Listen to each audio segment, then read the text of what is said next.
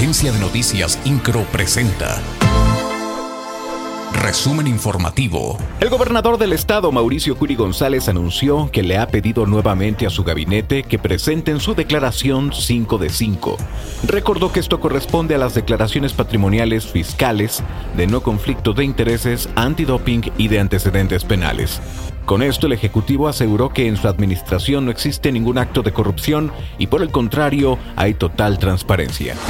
El gobierno del estado dispondrá de una bolsa total de 40 millones de pesos para el apoyo de 80 mil viviendas que se vieron afectadas por la falta de agua derivado de los daños que la empresa Flow Networks ocasionó a la línea del acueducto 2 a finales del mes de diciembre pasado.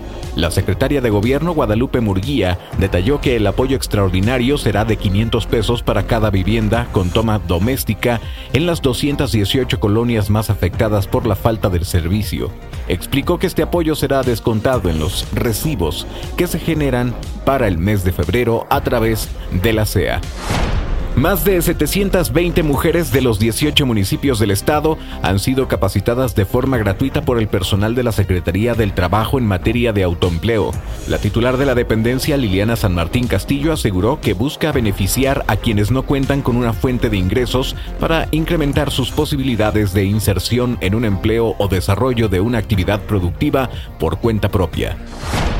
Román Tzintzún Flores rindió protesta como nuevo presidente del 26 Consejo Directivo del Colegio de Ingenieros Civiles del Estado de Querétaro.